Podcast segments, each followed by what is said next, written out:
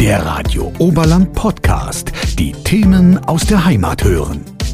So, wunderschönen guten Morgen heute hier auf dem Kreilhof zwischen Oberhausen und dem Hohen Peißenberg. Sagen wir es mal so, wunderschöner Blick, äh, wenn man hier ein bisschen rausfährt, den Feldweg Richtung Hohen Peißenberg. Wir sprechen heute mal über die Gmade Wiesen Stiftung, unter anderem aber über noch viel mehr. Antonia Vater ist bei mir. Wunderschönen guten Morgen. Morgen.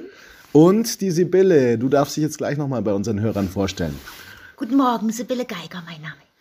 Also Antonia und Sibylle, ihr arbeitet hier bei O'Malley and Friends auf einer wunderschönen, recht großen äh, Pferdesport, Pferdeklammer auf, Sportklammer zu Anlage. Antonia, du bist ja mittlerweile, du warst mal Praktikantin bei uns, lang ist es her, über zehn Jahre, aber mittlerweile ja ähm, ähm, Tiermedizinerin. Mhm, genau, ich bin Tierärztin und äh, das ist hier eigentlich auch meine Hauptaufgabe auf dem Betrieb, dass ich halt ähm, für die Pferdegesundheit zuständig bin und aus diesem Gedanken heraus ist eigentlich auch die Gmade Wiesenstiftung entstanden, weil wir einfach für unsere Pferde ein gutes, gesundes Grundfutter in Form von Heu schaffen wollten und ähm, deshalb eine Kooperation mit Gut Achberg eingegangen sind, wo wir unsere Heuwiesen haben. Und dann war der erste Gedanke, dass wir mit einer Kidsrettung starten müssen, weil wir so natürlich nicht mähen konnten. Und deshalb haben wir eben dann die Gmade Wiesenstiftung gegründet, um so Naturschutzprojekte in erster Linie zu unterstützen. Und daraus geworden ist dann die Gmade Wiesenstiftung für Jagd, Natur und Landwirtschaft.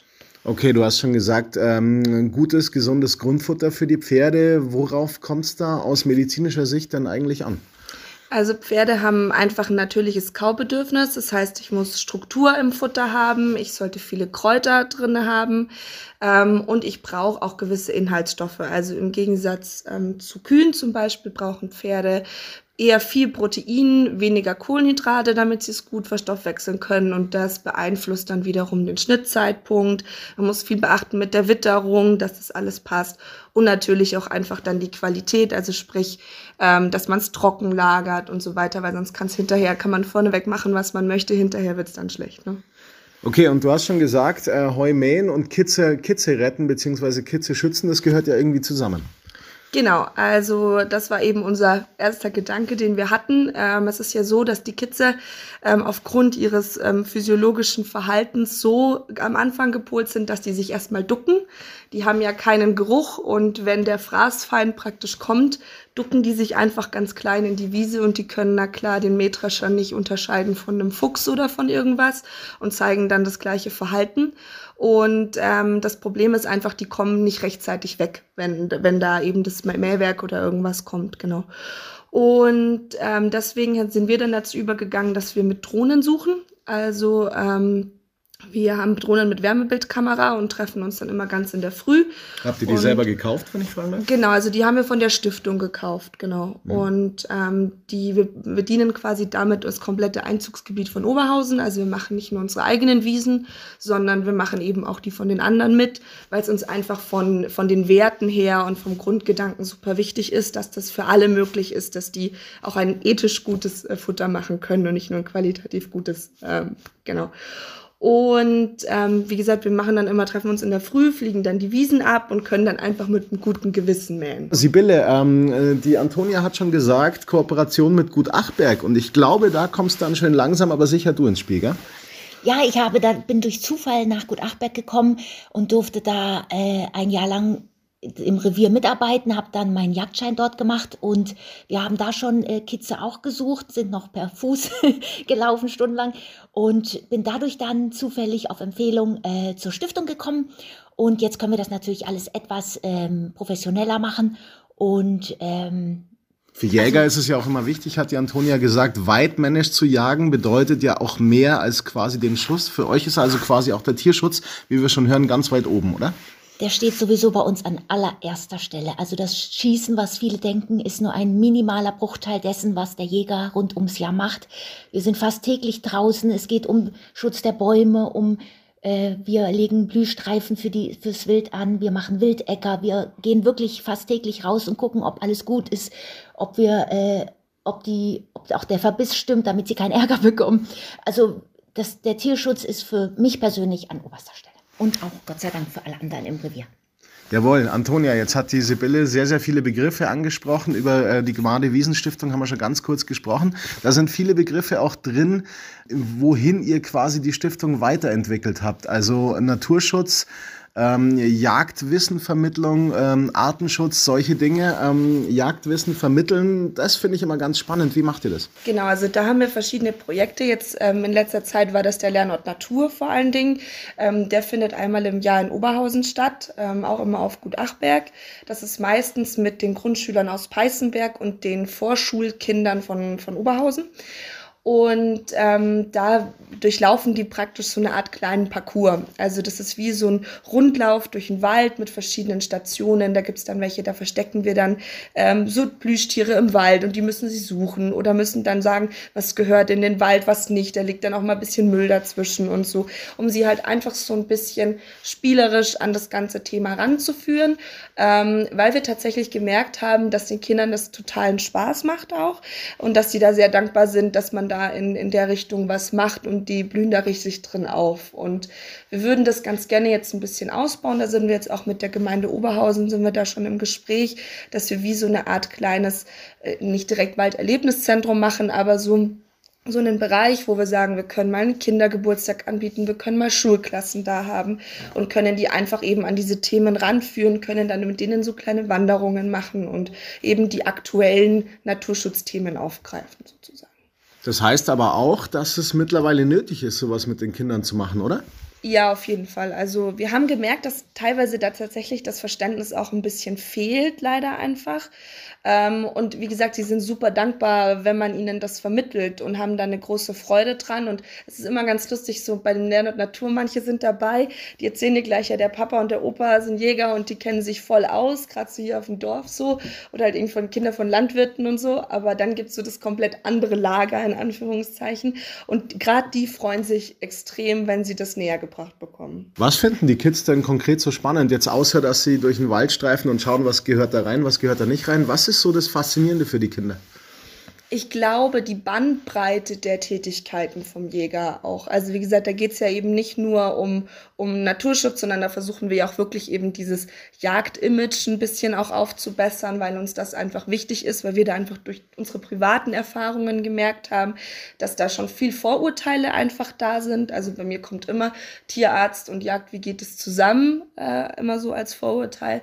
Ähm, und deswegen ist uns, glaube ich, das wichtig, dass wir das auch vermitteln, dass der Jäger in erster Linie der halt ein Jäger ist und, und nicht jemand, der einfach nur schießt. Und ich glaube, dass das den Kindern besonders viel Spaß macht. Und wir haben dann halt immer Stationen, die natürlich auch sehr beeindruckend sind. Wir haben den Kollegen, der ist bei uns auch Ausbilder in der Jagdschule, der hat ähm, Greifvögel und dann dürfen sie sich die mal anschauen und das finden die super.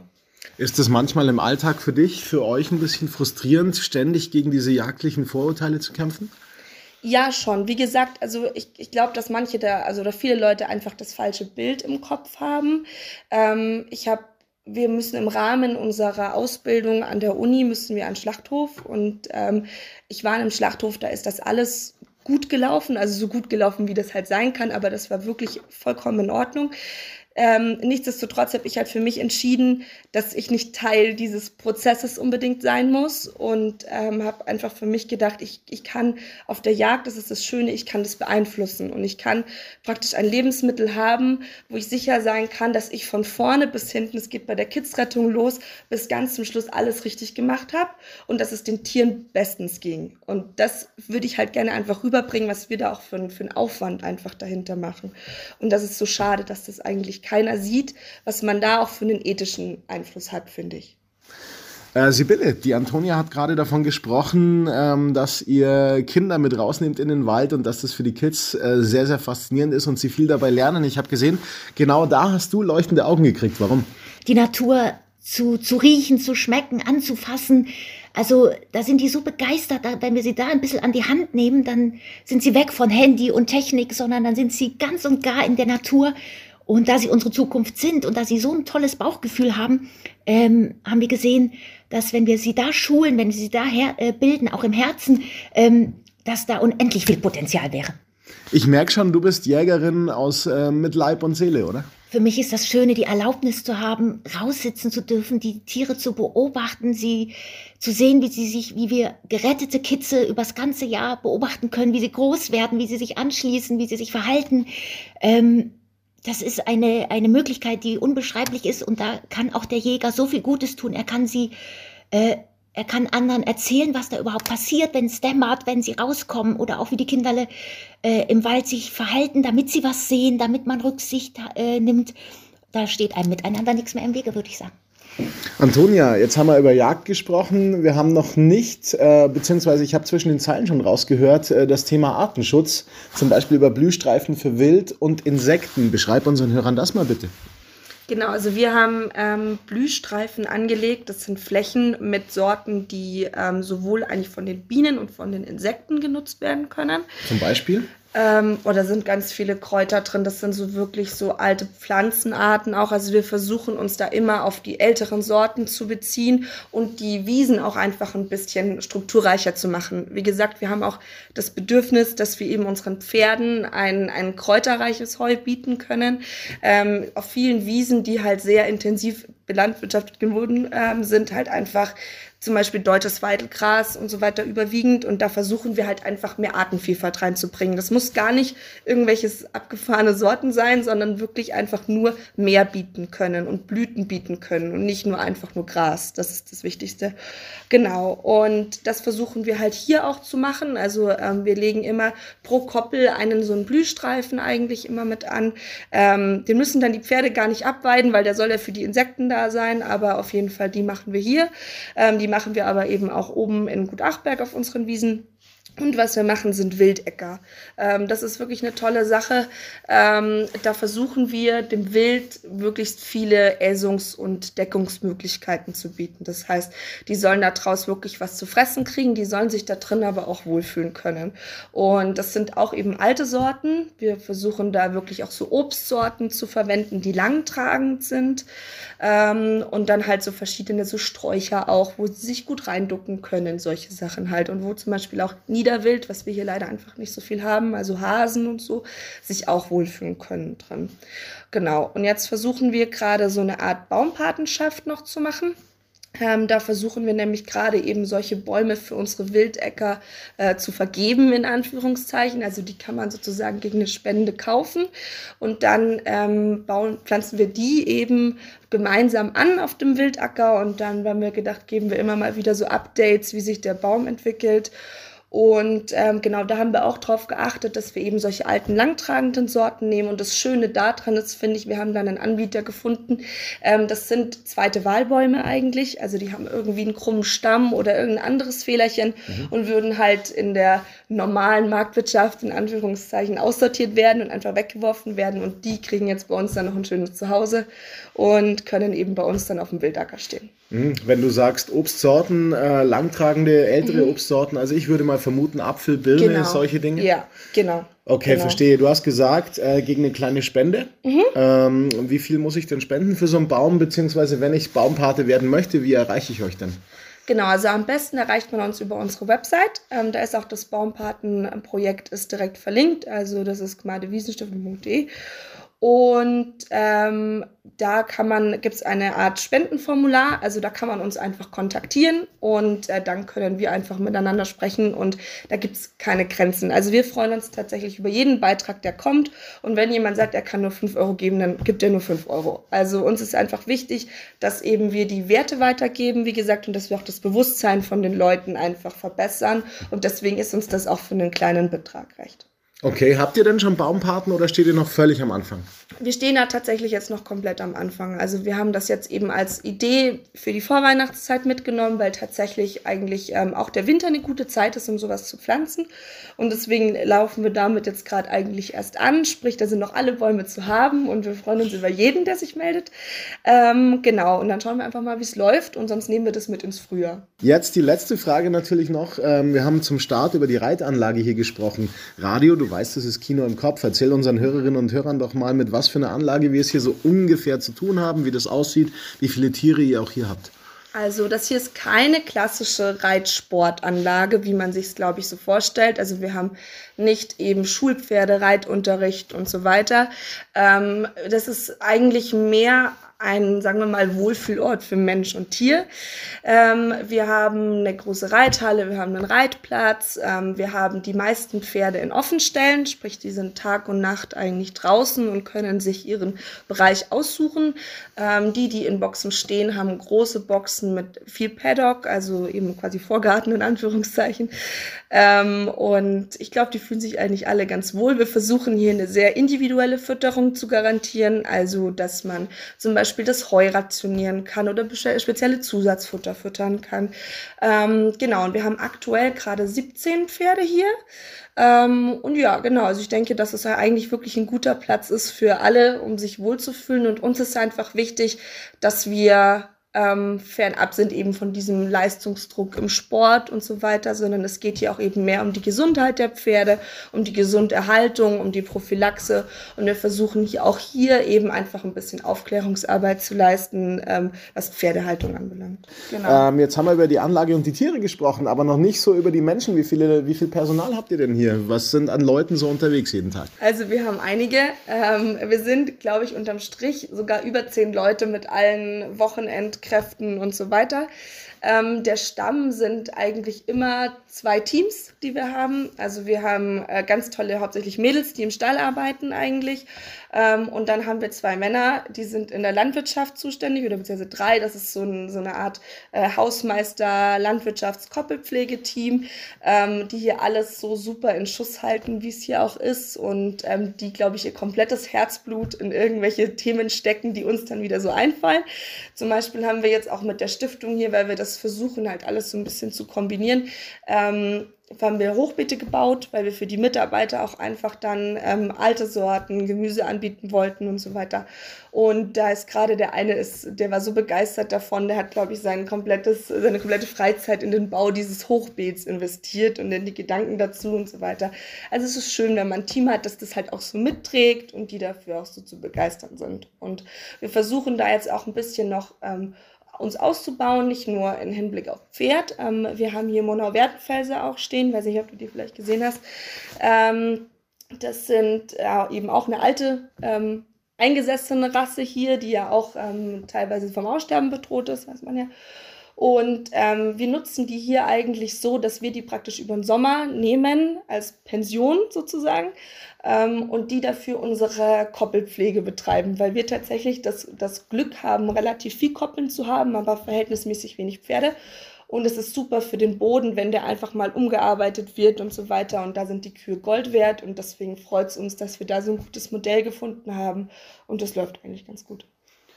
Letzte, vielleicht ein bisschen persönliche Frage an zwei Jägerinnen. Ähm, es ist ja der Jägerberuf, beziehungsweise wenn man Jäger, ja, egal ob Berufsjäger oder hobbymäßig in Anführungszeichen ist, es ist immer noch ein, sagen wir mal, männerlastiger Beruf. Habe ich da recht oder wird es langsam besser? Also eigentlich hast du schon recht.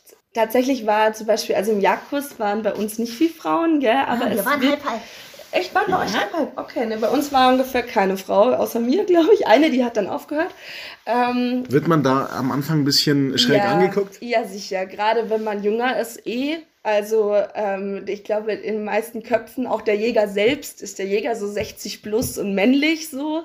Ähm, deswegen, man kriegt da schon öfter, glaube ich, äh, Kommentare. Das ist einfach so. Ähm, ich habe aber das Gefühl, es wird ein bisschen offener. Also der neue Jagdkurs hat tatsächlich mehr Frauen als Männer, glaube ich sogar. Ja, auf jeden Fall tut das dem Ganzen, glaube ich, ganz gut. Ja, ich glaube auch. Weil die Kombi ist einfach dann perfekt, glaube ich. Man braucht auch ein bisschen das, das Herz vom, von der Frau, wo ich aber nicht sagen will, dass der Mann nicht auch oft viel, viel mehr Herz hat als die Frau. Aber ich glaube, das wird und das ist auch gut so, weil jeder andere Gedanken reinbringt und man es von anderen Seiten anschaut. Und das kann nur positiv sein. Genau. Und wir sind in Achberg eigentlich ein super gutes Beispiel, ja.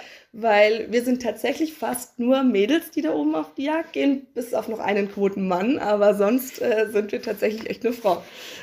Sehr gut, sehr gut. Okay, dann bedanke ich mich. Ich glaube, alle meine Fragen sind soweit beantwortet für das Gespräch. Wir haben über die Gmade Wiesenstiftung, über Reitsport an sich, über das Jagen gesprochen. Sibylle, du möchtest unbedingt noch was loswerden. Ja, ich wollte noch sagen, wenn ihr da draußen eine Idee habt, ein Herzensprojekt, was ihr umsetzen wollt und euch fehlt das letzte Fünkchen, dann meldet euch doch gern bei uns. Wir sind für alles offen, wenn es um Naturjagd und Landwirtschaft geht und unterstützen euch gerne. Genau, und wir sind ab äh, dem 10. oder ist das der 9.? 10. 10. 12. das ist der Samstag ähm, auf dem Weihnachtsmarkt in Gutachberg, also ist ja ein Christbaumverkauf. Ähm, da haben wir einen Stand mit der Stiftung. Das heißt, wenn man irgendwelche Projekte hat oder einfach mal sich drüber unterhalten möchte, werden wir da vor Ort die ganzen Adventwochenenden und freuen uns über jeden, der kommt. Radio Oberland, so klingt meine Heimat.